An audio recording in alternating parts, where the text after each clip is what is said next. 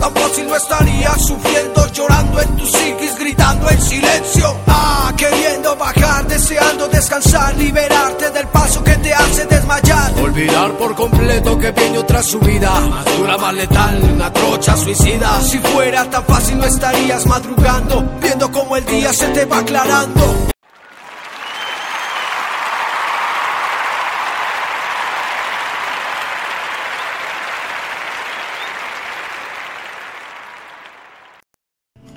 Hola a todos, estamos en un nuevo episodio de este podcast, el podcast donde conversamos con personas exitosas en diferentes ámbitos. En esta oportunidad tenemos a un gran invitado, una persona apasionada por el deporte, por la bicicleta, con un sentido de responsabilidad social increíble, pero dejemos que sea él quien nos cuente quién es Jim, qué es Parceros. Hola Diego, ¿cómo estás? Muchas gracias por la invitación bueno, contarles un poquito de parceros, de, este proyecto sociodeportivo que nace hace siete años y medio, ya ahora en julio 13 cumplimos ocho años. Bueno, este, este proyecto nace de, un grupo de manizaleños que nos unimos a, montar bicicleta inicialmente y, pasado el tiempo empecé a articular toda la acción social que traía desde la Fundación AMAD con Parceros MTV y empezamos a gestar grandes causas sociodeportivas, las cuales ustedes hoy en día conocen como Fundación Parceros. Entonces, ese es nuestro proyecto. Yo soy Jim Ángel, soy ingeniero de sistemas y telecomunicaciones de profesión y filósofo de vocación. Entonces, nada, Diego, lo que tú me quieras preguntar, abierto a cualquier inquietud, pregunta que, ustedes quieran conocer. Claro que sí, entonces antes de entrar en materia para conocer un poquito más sobre parceros como tal, cuéntanos ¿Cómo era Jim en la niñez? Eh, bueno, Jim en la niñez es un niño bastante tímido, así la gente no lo crea. Eh, una persona de la casa, un niño muy dedicado a las tareas, a la escuela, al deporte, hasta que conocí la calle y conocí la bicicleta. Ya la bicicleta y el fútbol me enseñaron a dejar la timidez, a abrirme un poco más al mundo. Eh, una persona siempre muy dedicada a, mis proyectos, a mis responsabilidades, me ha gustado mucho siempre el estudio, eso fue una eh, algo que mis padres me inculcaron siempre, entonces trato siempre de, cumplirlo. Y ya, e, ese era Jim, un niño muy, muy de la casa. Ok, Jim, eh, cuando creces y en ese desarrollo personal, profesional y deportivo, ¿cuál fue el punto de quiebre o de clic que dices yo quiero hacer algo por la comunidad ciclística. ¿Qué pasó en tu vida para que tomaras esa decisión? Bueno, primero que todo, yo tengo un episodio personal de salud que, que me pasó ya ahora en abril, mayo, cumplo cinco años donde una enfermedad pulmonar, una neumonía pleural, me golpea muy fuerte y pierdo medio pulmón izquierdo. Yo venía ya trabajando con mi fundación, Fundación Amad, que traduce amigos agradecidos con Dios, con, con mis grandes amigos de vida, de Manizales, en, el Bronx y en San Fernando. Repartíamos meriendas. El fin de, este chocolate y pan que brindábamos cada ocho días, dos veces por semana, era tratar de resocializar y, y reeducar habitantes de calle. En una de esas me prende mi, enfermedad pulmonar, eh, la cual me, me, me, impide volver a escenarios de vulnerabilidad de este tipo. Entonces empecé a ver que desde la bicicleta, pasado el tiempo y en mi recuperación, podía seguir trabajando socialmente desde la cicla por la comunidad. Entonces empecé a trabajar primero por la comunidad vulnerable, niños del campo llevando bicicletas al campo para que los niños puedan ir a sus escuelas y ese nivel de deserción escolar baje. Y también trabajando por los mismos ciclistas para que se empoderen de la bici, para que la vean como, como un medio de transporte masivo, que contribuyan al medio ambiente, que contribuyan a la movilidad. Eh, sobre todo esto y también trabajamos mucho por, por la recreación y el deporte. Desde parceros, desde parceros tenemos equipos deportivos los cuales eh, día a día creamos semilleros para que, para que puedan llegar muy lejos. Perfecto. Eh, ya que hablas un poquito de ese tema de responsabilidad social, hemos visto a través de las redes sociales, ya vamos a entrar en materia, cuéntanos cosas como eh, qué significa la ruta fucsia, cómo nació, qué significa educación por la niñez, todas estas digámoslo así, travesías en las que la gente se suma y a través de los aportes que hace se colabora para que pues las personas en sí tengan un mejor nivel de vida. Bueno, como, les dije en la respuesta anterior, me tocó ir al campo, empezar a buscar nuevos proyectos sociales en los cuales pudiese seguir aportando a la comunidad, ya que no podía volver a trabajar con habitantes de calle, con los niños hijos eh, de los jíbaros, de las trabajadoras sexuales, a los cuales nosotros hacíamos una intervención muy bonita. Entonces empezamos a mirar y empecé a validar qué proyectos podría gestar desde la bicicleta y empezamos con la primera que fue la travesía por la niñez. La travesía por la niñez empezó en Chía hace cuatro años, un proyecto muy bonito. Eh, esto trabaja, como, como se lo dije ahora, para que los niños eh, se puedan subir a sus bicicletas e, e, ir a sus escuelas. La ruta Fucsia nace también hace tres años.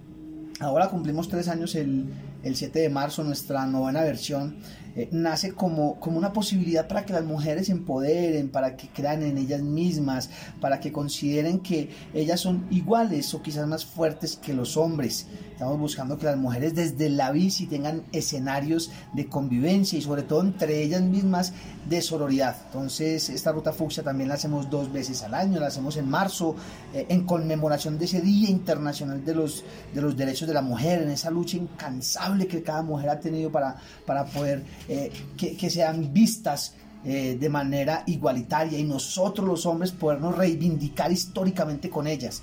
Eh, y la otra ruta fucsia se hace en, en, octubre, donde hacemos una lucha y las acompañamos, nosotros también, donde es la lucha contra el cáncer de mama no solamente las mujeres eh, sufren este flagelo, sino también los hombres en una, en una minoría, pero, pero también lo sufrimos. Entonces también hacemos esta ruta fucsia para que, para que las mujeres tengan un autocuidado y puedan eh, anticiparse a, ese maldito cáncer. Perfecto, Jim, cuéntanos un poquito qué tiene de especial esta versión de la ruta fucsia.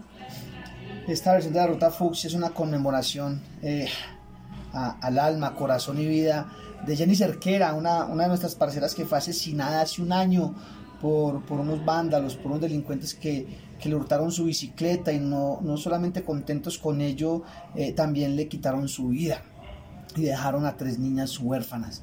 Entonces este año la Ruta Fucsia, en, en esa lucha de las mujeres por la vida, por la igualdad, lo queremos hacer en conmemoración a ella. Perfecto, cuéntanos, toda la gente que se quiere sumar a esta bonita causa, ¿cómo puede hacer? Bueno, hay, muchas formas.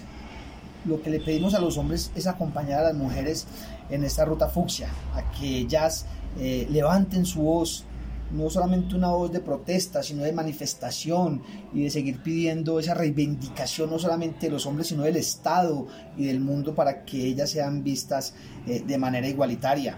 Eh, nada, las mujeres van a esta ruta fucsia de manera gratuita. Nunca se ha cobrado a una mujer para que asista a la ruta fucsia porque ese es el momento de ellas. Es un momento que nosotros preparamos como hombres un escenario para que ellas puedan estar bien, sentirse bien, que debería ser todos los días.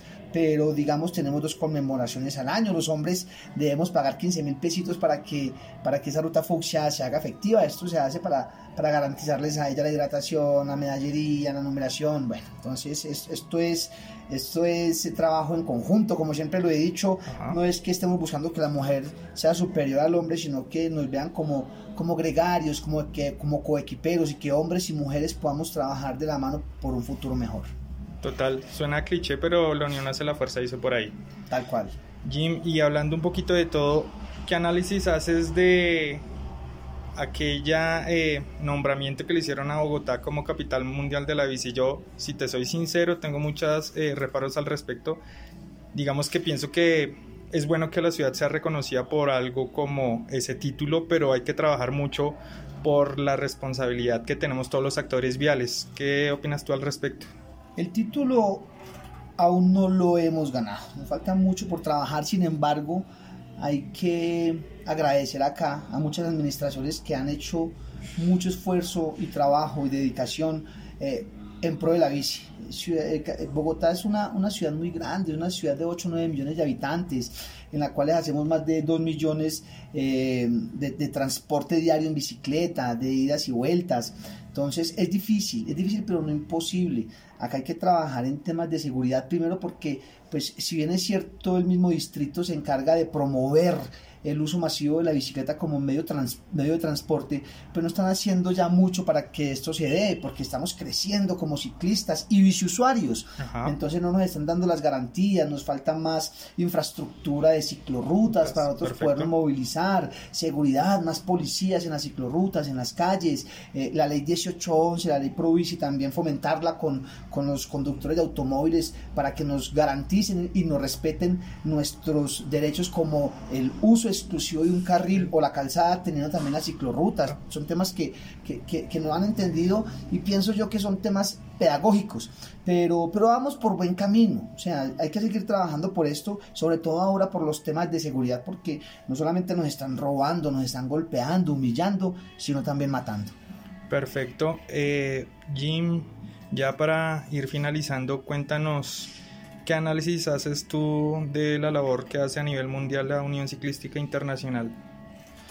Bueno, la Unión Ciclística Internacional realmente eh, yo lo veo como algo más deportivo, más top, pero que no se encarga de trabajar la parte recreativa si nosotros no estamos afiliados a, la UCI, pues no somos considerados ciclistas. Entonces, digamos, es, es, un gremio en el cual son pocos los que están eh, incluidos allí. El resto no, no, somos incluidos, simplemente nos ven como, como ciclistas deportivos. Es más, eh, me gustaría más que la UCI incursionara más en temas sociales, en semilleros, en que, en que pudiesen llevar más niños y niñas a que en este deporte encontraran un mejor futuro pero, pero la UCI yo la veo que le falta más proyección y más apoyo a la comunidad. Perfecto, pienso yo que también habría que hacer un trabajo conjunto como lo que hemos estado hablando entre la Fede Ciclismo, UCI, para que esa labor social evidentemente como que alcance un mayor número de personas y evidentemente eh, la bicicleta se vuelva parte de nuestras vidas y efectivamente no solo Bogotá sino Colombia sea el país mundial de la bici. Eh, Jim, finalmente, Cuéntanos qué es Parceros Bike Store, desde donde estamos originando este podcast. Un lugar increíble, pero quiero que seas tú quien nos cuente qué es este lugar, qué podemos encontrar aquí.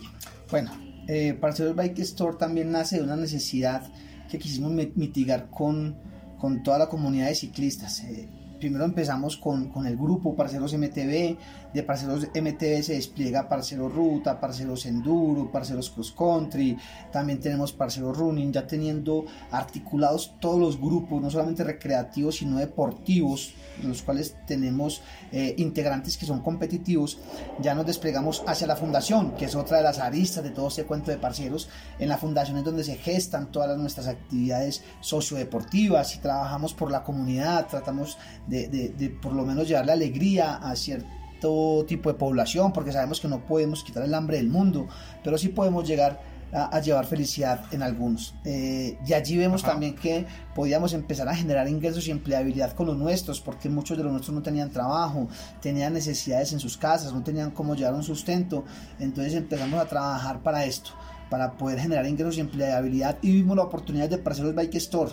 Y, y, empezamos a gestarlo y hoy en día es una realidad, es un sueño hecho realidad, el cual estamos pidiendo a todos nos apoyen porque es que esto es con esfuerzo, con, dedicación un esfuerzo bastante grande. Si ustedes vienen acá no encuentran sino ciclistas trabajando eh, para poder sacar sus familias adelante. Entonces también desde Parceros Bike Store eh, convertimos eh, un pulmón financiero para la Fundación Parceros y, y, parte de las ganancias que vamos a tener acá en Parceros Bike Store van a ser destinadas para toda la población vulnerable. Entonces ya con esto terminamos de articular todo nuestro gran sueño que eran grupos deportivos, eh, equipos de competencia, Fundación Parceros y ya la parte comercial para poder tener un sustento económico y un pulmón, un pulmón financiero que pudiese llevar a cabo todos estos proyectos. Perfecto, Jim. Recuérdale a las personas que nos están escuchando eh, la dirección y las redes sociales de la Fundación y de Parceros en general para que estén enterados de primera mano de todo lo que se viene. Bueno, como les dije, son, son aristas diferentes, pero en sinergia tienen que apuntarle a lo mismo, Parceros.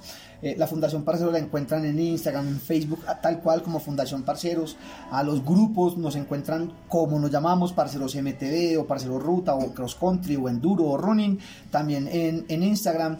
Y a Parceros Bike Store nos encuentran también en Instagram así como Parceros Bike Store, donde van a encontrar bicicletas, el taller de mantenimiento con... Eh, profesionales técnicos que tenemos también contratados para que consientan de una manera muy hermosa sus bicicletas. Tenemos repuestos, tenemos accesorios, entrenamientos personalizados de alto desempeño